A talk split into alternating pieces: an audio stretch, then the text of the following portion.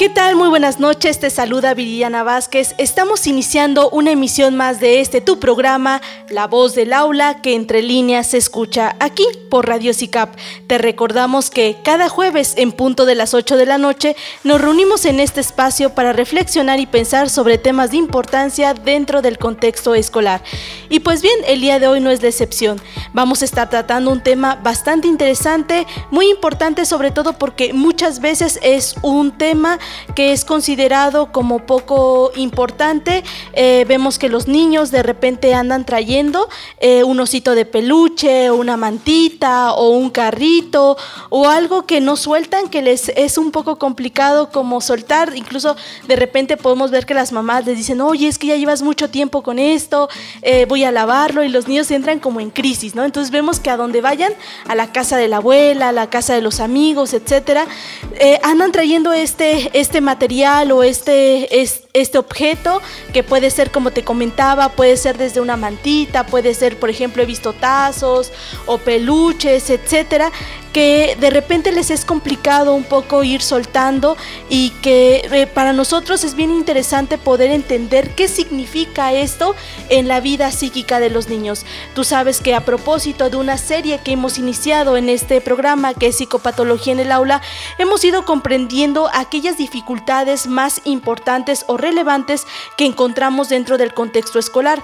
Pero tal y como lo hemos mencionado a lo largo de estos programas, este tipo de patología que suelen aparecer con mayor intensidad dentro de los contextos áulicos, pues no han iniciado ahí. En realidad podemos encontrar que muchos de ellos tienen sus inicios en los eh, años preescolares o incluso antes dentro del contexto familiar y que poco a poco van desempeñando como una función muy importante. Dada la escuela, dada el, contexto escolar, es como podemos ver que algo está pasando ahí con el niño. Pero si nos vamos un poquito más hacia atrás, podemos encontrar diferentes elementos que nos hacen ir pensando en la construcción psíquica de los niños. Y a propósito de este tema es como hemos traído el día de hoy el siguiente, el siguiente título, que es ¿Qué significa la mantita o peluche que los niños no sueltan? En realidad en psicoanálisis te comento que a todo este fenómeno que hemos, eh, hemos descrito en estos momentos, nosotros le llamamos como fenómeno transicional y en específico este peluche o esta mantita o este juguete le denominamos como objeto transicional te, irás enterando un poco acerca de por qué se llama de esta manera. Y desde estos momentos quiero señalarte que este es un objeto bien importante. Es por ello que así como hemos hablado de una crianza que respete los procesos internos, los procesos externos de los niños, así como también hemos nombrado la importancia de que el contexto escolar y quienes participan en él puedan tener un mayor conocimiento de la construcción psíquica del niño, así también es importante que como personas que estamos dentro de la crianza de los niños que pueden ser como eh, la tía, el abuelo, la mamá o el papá, el hermano, etcétera, podamos ir entendiendo cómo se va construyendo la vida psíquica de los niños. Y déjame decirte que este, este periodo u objeto transicional es sumamente fundamental para una estructura psíquica adecuada dentro de los años posteriores. Quiero ir comentando un poco acerca de quién es este término. Este término es bastante conocido dentro del psicoanálisis, pues se fundó ahí. Estoy hablando del psicoanalista británico Donald Winnicott, quien además ha hecho grandes propuestas a este tema en relación a los niños. A lo mejor recordarás que en algún momento en la entrevista con el maestro Eduardo comentábamos un poco acerca de las conductas delictivas, pues ha sido precisamente Donald Winnicott quien ha iniciado con estos periodos, con estos eh, elementos descriptivos sobre la delincuencia, el robo, la deprivación emocional temprana. Así que al regresar del primer corte musical, vamos a seguir hablando acerca de esto. Volvemos.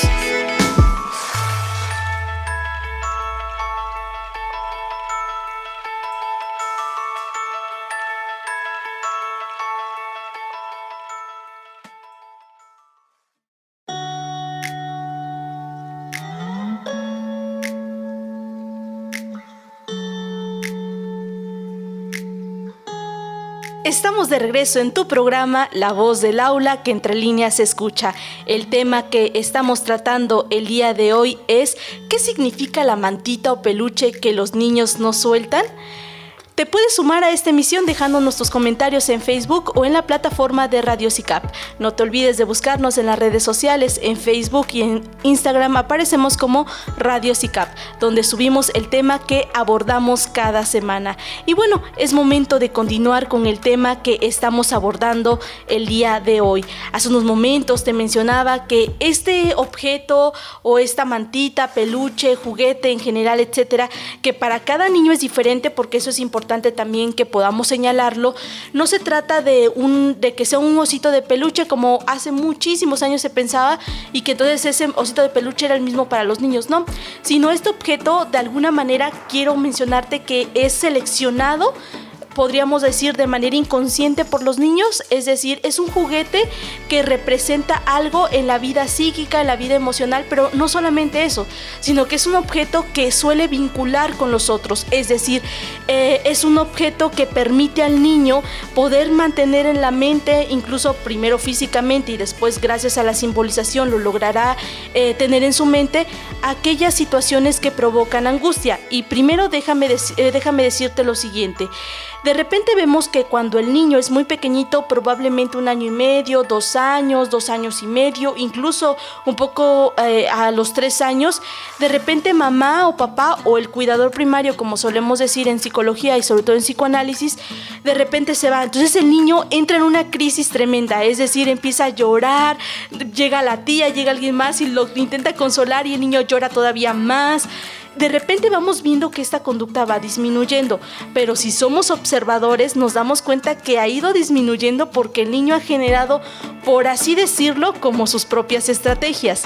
Eh, estrategias que le han costado, que le han costado a nivel de la simbolización, que le han costado a nivel emocional y obviamente a nivel psíquico.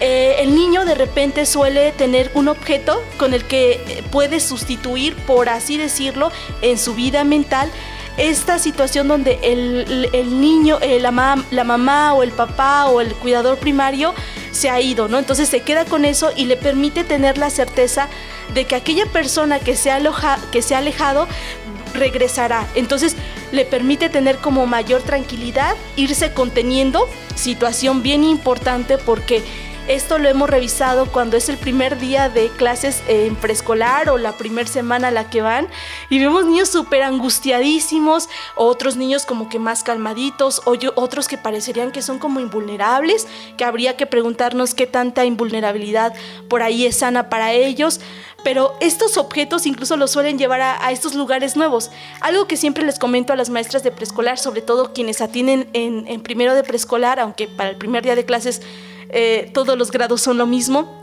es importante que puedan tener como cierta paciencia y que le permitan al niño traer ese tipo de objetos, porque incluso tú puedes ver que esos objetos tienen sus huellas de lo que han comido o tienen incluso hasta un olor que para ellos es importante y que les permite calmar. Es decir, es como un sustituto de este de la capacidad maternante o de este sostén que da mamá o que da papá o el cuidador primario, pero en otros espacios donde ellos no están. Entonces, esto imagínate lo importante de, de este objeto.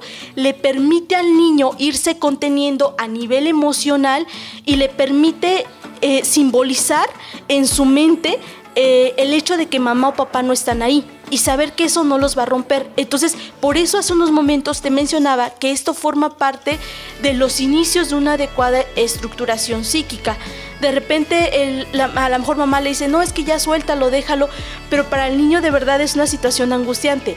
Lo que uno esperaría es que con el tiempo y con otras formas de irse conteniendo emocionalmente, el niño pudiera ir disminuyendo la necesidad de este tipo de objetos. Gracias a la simbolización, es decir, gracias a tener una imagen en la mente, el niño puede ir soltando este objeto, pero lo va a ir soltando poco a poco y obviamente a su ritmo término que te, como te comentaba es del psicoanalista británico Donald Woods Winnicott, quien inicia estos acercamientos hacia la niñez precisamente después de la Segunda Guerra Mundial.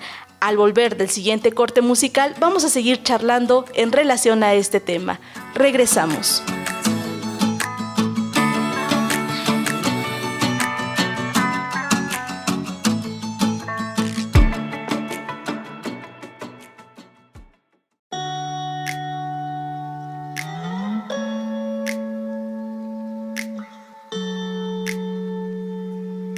Gracias por continuar con nosotros en este tu programa, La Voz del Aula, que entre líneas se escucha.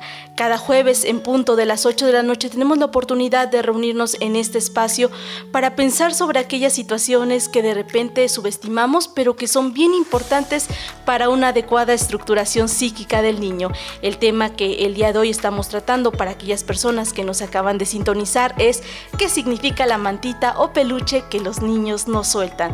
Que bueno, si nos has venido siguiendo en emisiones pasadas, eh, nos hemos dado cuenta que cada objeto, que cada etapa que los niños van viviendo está tan caracterizada de elementos fundamentales para una adecuada estructuración psíquica. El día de hoy estamos trabajando sobre estos objetos transicionales, que ya te he comentado, la mantita o el peluche o el objeto, cualquiera que este pudiera ser, es elegido por el niño de una manera importante. Es decir, así como nosotros de repente nos empiezan a gustar algunas cosas, algunas otras las comenzamos a rechazar, de igual manera en los niños este es un objeto que está catectizado término que en psicoanálisis hace referencia a envolverlo o depositarle amor en él. Por eso siempre hablamos de la importancia de que los maestros puedan catectizar la escuela. ¿Qué quiere decir esto en términos más sencillos? Que los maestros puedan enamorar al niño de los procesos escolares. Entonces, bueno, bueno, el día de hoy te comentaba que este término es acuñado por un médico también eh, psicoanalista que se llama Donald Woods Winnicott, quien después de la Segunda Guerra Mundial apoyó mucho en relación a que los niños pudieran eh, establecerse en familias lejos de los bombardeos, lejos de toda esta situación caótica que como bien sabes se vivió durante la Segunda Guerra Mundial, pero después también de la Segunda Guerra Mundial. Él empezó a estudiar muchísimo acerca de la deprivación emocional temprana. ¿Qué significa esto? Cuando los niños, hoy en día lo podemos ver en casas hogares, son quitados del ambiente familiar y por lo tanto eh, empiezan a presentar como situaciones adversas, robo, delincuencia, eh, agresiones hacia sí mismos y hacia los demás, que son simplemente intentos de corroborar que hay alguien ahí real que aún está disponible para amarlos. Entonces, él es un gran teórico, vamos a estar hablando en próximos programas acerca de él e invitaremos a otras personas que también son expertos en la materia y en grandes obras acerca de Donald Winnicott y nos vendrán a charlar un poco acerca de este acercamiento que nos hizo este gran británico. Y pues bien, el día de hoy hemos estado hablando sobre los objetos transicionales, pero antes de esto es importante entender a qué hacemos referencia cuando mencionamos los fenómenos transicionales teoría sobre, las cual, sobre la cual se basó para hablar acerca de un objeto transicional. Y bueno, en realidad el, el, calificativo de transicional indica el lugar y la función que estos fenómenos y objetos pasarán a ocupar en la vida psíquica del niño. Irán a alojarse en un espacio intermedio entre la realidad interior y la realidad exterior. Esto es porque tal y como te lo comentaba hace unos momentos, en realidad la los objetos transicionales sirven para calmar lo interno en relación a lo que se presenta de manera externa. Entonces, gracias a esto, la vida psíquica del niño va tomando forma. Cuando existe un objeto transicional, sirve de defensa contra la angustia depresiva, objeto que está cargado de significaciones. Es por ello que los niños de repente se oponen a que el mamá lo lave, mamá lo limpie, porque incluso suele representar básicamente a la madre. Cuando mamá se va, el niño entra en una crisis importante, entonces una forma de calmarlo es a partir de este objeto transicional. Indica el paso del control omnipotente ejercido en el fantasma al control efectuado por, el, por manipulación. Es decir, ellos sienten que están eh, controlando la ausencia o presencia de la mamá. Aunque sabemos que en términos reales no están así, pero en su mente, con esa mantita, con ese peluche, los niños suelen sentir que lo controlan. Eh, por lo que se refiere al destino de ese objeto, no será olvidado, sino desinvestido. Eh, cuando deje de ser necesario al niño. Tal y como te comentaba hace unos momentos, este objeto va a ir desapareciendo poco a poquito. Hay que tener calma y sobre todo recuerda que cada niño tiene su tiempo y su espacio. Al regresar estaremos hablando sobre cómo va a evolucionar y cuáles son las principales características del osito y de la mantita. Volvemos con más.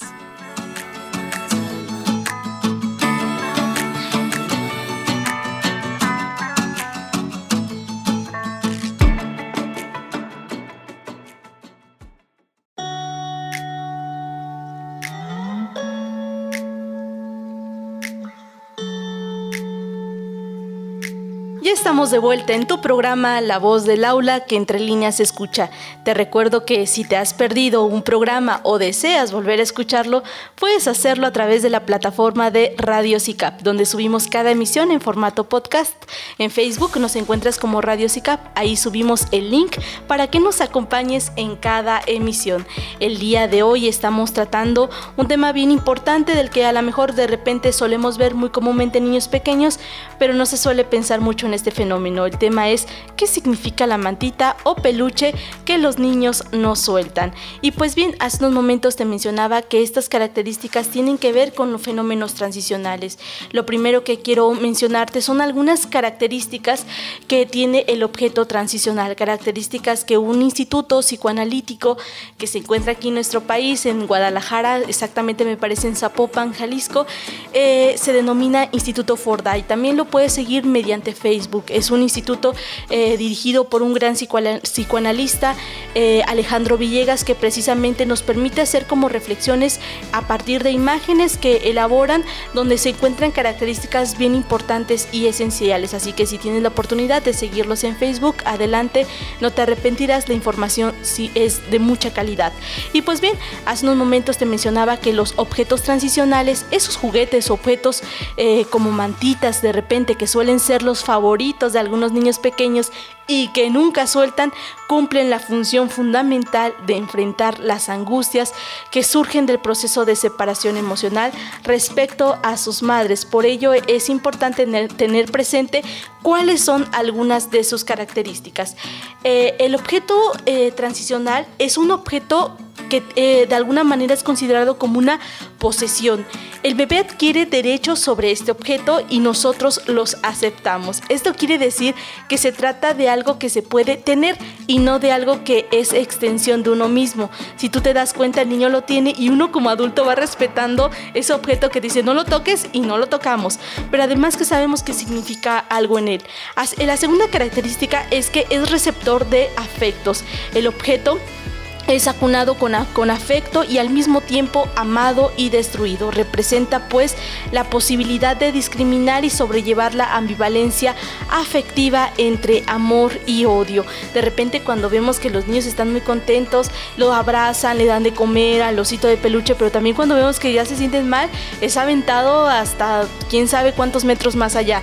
Es, un, es un objeto con el cual los niños comienzan, como te lo mencionaba en unos momentos, a intentar contener todo todas las emociones que subyacen a ellos. El tercer, la tercera característica es muy importante porque nunca debe cambiar.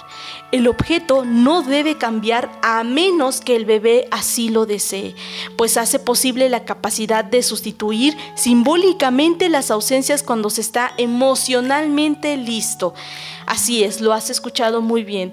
Los niños, así como van teniendo procesos para destetar a mamá, también van teniendo procesos para irse alejando simbólicamente de ella, pasar de una dependencia absoluta a una dependencia relativa.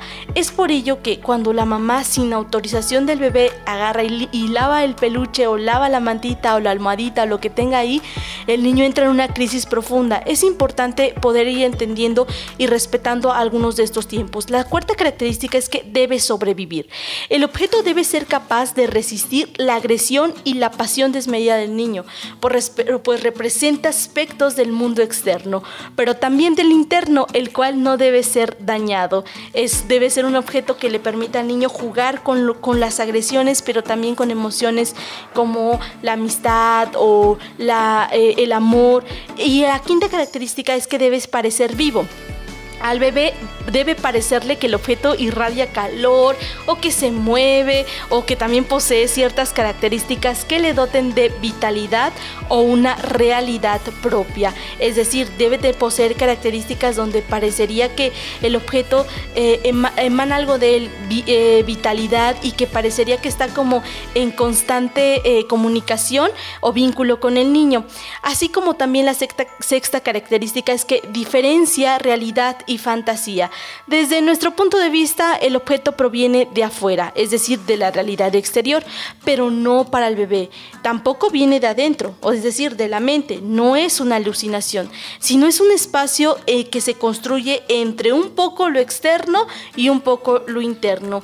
Ah, y la séptima característica es que debe sustituirse. A lo largo de los años, tal y como te venía mencionando, este objeto transicional debe ser no olvidado, pero sí, sí sustituido. Al regresar del siguiente corte musical, estaremos hablando acerca de eso. Volvemos con más.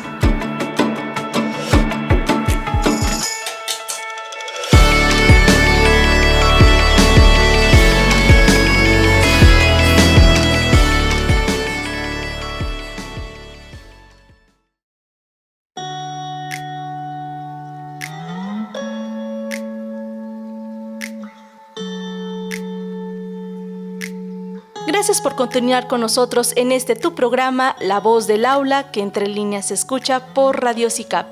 Y pues bien, hace unos momentos nos quedábamos en aquella última característica, pero bien importante, sobre las, eh, el fenómeno transicional, específicamente un objeto transicional, que tal y como lo hemos venido enumerando a lo largo de esta emisión, se puede tratar de un peluche, de una almohada, de un carrito, de una muñeca, de lo que sea, y que te comentaba que esto es elegido de manera muy específica por el niño.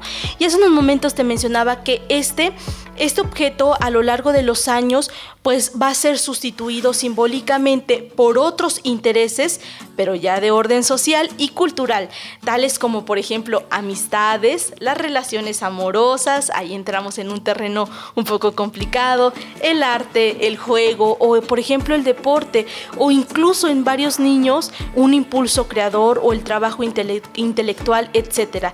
¿Te acuerdas que hace unos momentos te mencionaba que una vez que mamá se va, el niño toma este objeto y lo empieza a crear eh, eh, desde de, adentro, un poco de afuera, entre este espacio transicional y gracias a ello puede calmar la angustia de que mamá se haya ido. Entonces, este proceso permitió algo bien importante en la mente de este pequeño y es la simbolización.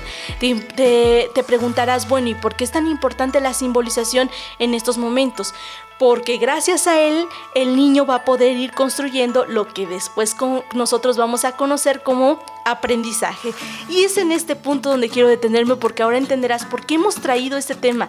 Porque cuando hablamos de problemas de aprendizaje, indudablemente debemos retroceder a entender qué significan aquellos elementos eh, que subyacen al aprendizaje, que estuvieron previos al aprendizaje.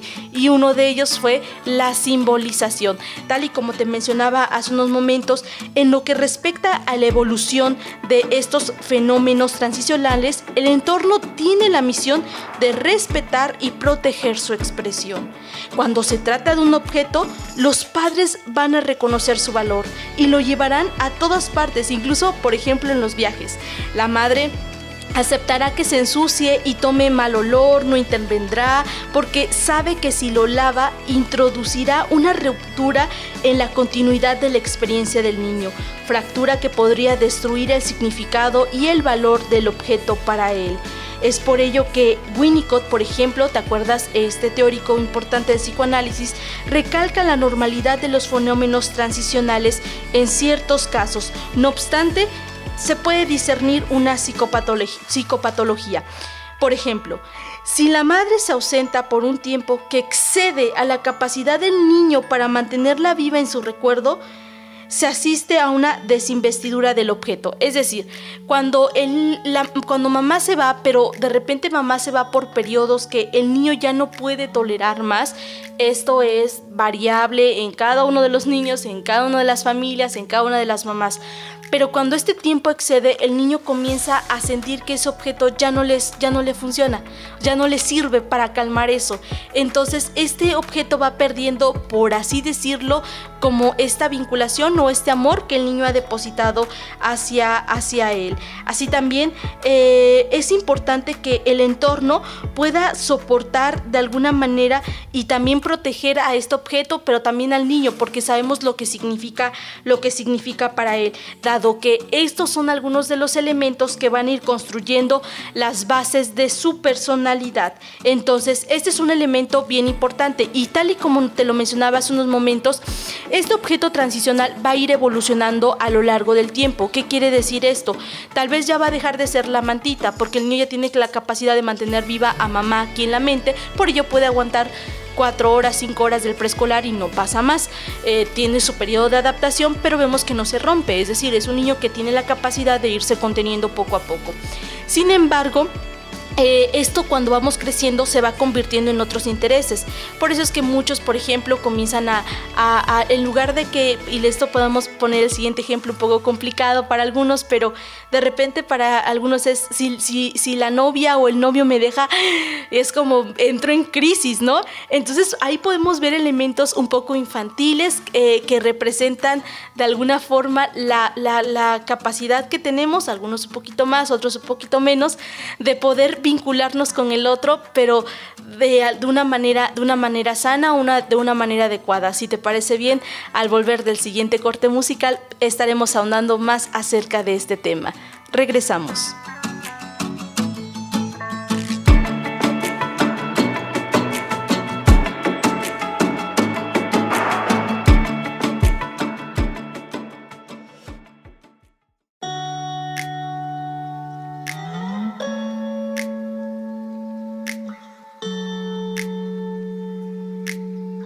Estamos de regreso en tu programa La Voz del Aula que entre líneas se escucha. Nos encontramos en la recta final de esta emisión, pero antes de irnos, te recordamos que cada jueves nos reunimos en este espacio en punto de las 8 de la noche para reflexionar y pensar sobre temas de relevancia escolar. Y pues bien, antes de irnos quisiera seguir eh, ahondando en relación a este tema. Te mencionaba que este objeto poco a poco va a ir evolucionando y de repente nos damos cuenta que hay personas o incluso adolescentes hoy podemos ver muy claramente que para poder estar bien ellos necesitan estar con un otro. Es decir, esa contención que de pequeños decíamos, bueno, eh, mamá se va y es una crisis en la que entra el bebé y poco a poco la va resolviendo con este tipo de estrategias o de objetos, por así decirlo. En, en adolescentes o en personas más adultas nos damos cuenta que van necesitando de otras cosas. Es así el caso que, por ejemplo, para muchos donde esta construcción de la personalidad se fue dando de como por así decirlo inadecuadas, eh, el objeto transicional puede mudar hacia situaciones eh, menos convenientes, por ejemplo, drogas o, la situación del alcohol o cualquier otra toxicomanía, que de repente es no tolero lo que pasa aquí conmigo y necesito hacer algo con esto, entonces traen objetos o cosas de afuera para calmarlo de adentro. Y como te podrás eh, dar cuenta, pues puede ser desde la droga, puede ser desde el alcohol, puede ser el cigarro, por ejemplo, pero también puede ser el novio, puede ser la novia, puede ser la amiga, puede ser el amigo, que de repente para nosotros eh, es como muy complicado soltar, es decir, lo soltamos y sentimos que el mundo se nos viene encima. Un poco hace referencia a eso, pero te das cuenta cómo esto se fue trabajando desde que, éramos desde que éramos pequeños, de ahí la importancia del psicoanálisis, que entendemos que lo que pasa ahorita no tiene que ver con ahorita o con el día de ayer o con el día de antier, sino en realidad tiene que ver con etapas súper tempranas. Muchas veces, sobre todo actualmente en el consultorio, nos, nos, encontramos con relatos donde mencionan que, que la pandemia vino a traerles tal malestar. Sin embargo, conforme va pasando el tiempo nos vamos dando cuenta que esto no es del todo así. La pandemia vino a, de alguna manera a subir el volumen, a, a prenderle más fuego a lo que internamente ya traíamos. Unos traían más poquito, otros traían más o menos y otros traían más. Que con esto vino a eh, desembocar en todas estas situaciones. Y hoy creo que es bien importante que así como nosotros podemos entender el malestar que sucede eh, eh, con cada uno de nosotros de manera interna durante este periodo, es importante que tú como maestro, como papá, como mamá, como directivo de una escuela, en general como personal que está cerca de los contextos escolares, podamos ir apoyando en esta evolución. Porque si te preguntaba si la escuela puede hacer algo en relación a esto, por supuesto que sí. las maestras de preescolar tienen una gran función, una enorme oportunidad, que si la saben aprovechar, favorecerá en los años posteriores el aprendizaje de los niños. ¿Cuál es este?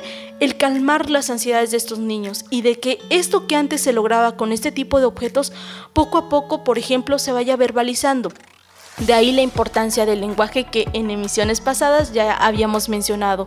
El lenguaje favorece que se pueda ir construyendo un sentimiento más adecuado. Es por ello que desde la psicología y desde el psicoanálisis propio decimos que la cura es a partir de la palabra. Cuando somos capaces de decirlo, algo se nos viene a nosotros y decimos, bueno, ya estoy más calmada. O a lo mejor le contamos una y otra y otra y otra vez la misma historia sobre el rompimiento a lo mejor amoroso y se lo contamos a la amiga una y otra y otra y otra vez. ¿Y cómo nos sentimos después de eso? Como que nos sentimos más aliviados. Pero incluso eso es lo importante de esto. Pues los niños no tienen palabra en esos momentos. Los bebés pues están en ese proceso. Por eso es que echan mano de otro tipo de, de cosas. Pero poco a poco la maestra puede ir calmando eso desde entenderlo, desde incluso dar un espacio para decir cómo nos sentimos, algo que constantemente hemos estado repitiendo en las capacitaciones que hemos tenido la oportunidad de dar, donde hoy incluso hasta alumnos universitarios tengamos la oportunidad de, preguntarles, y bueno, ¿y cómo estás? ¿Cómo te sientes hoy? Es decir, que ese sentimiento sea atravesado por la palabra, que ese sentimiento pueda ser pensado y por lo tanto eh, poco a poco irse conteniendo. Eh, en esta emisión vamos a, terminar con estas últimas conclusiones, sin embargo es importante que podamos ir entendiendo que estos procesos, sobre todo creo que ahí subyace la importancia de este tema, deben ser respetados y poco a poco eh, irse entendiendo, de tal manera que podamos finalmente ir acompañando.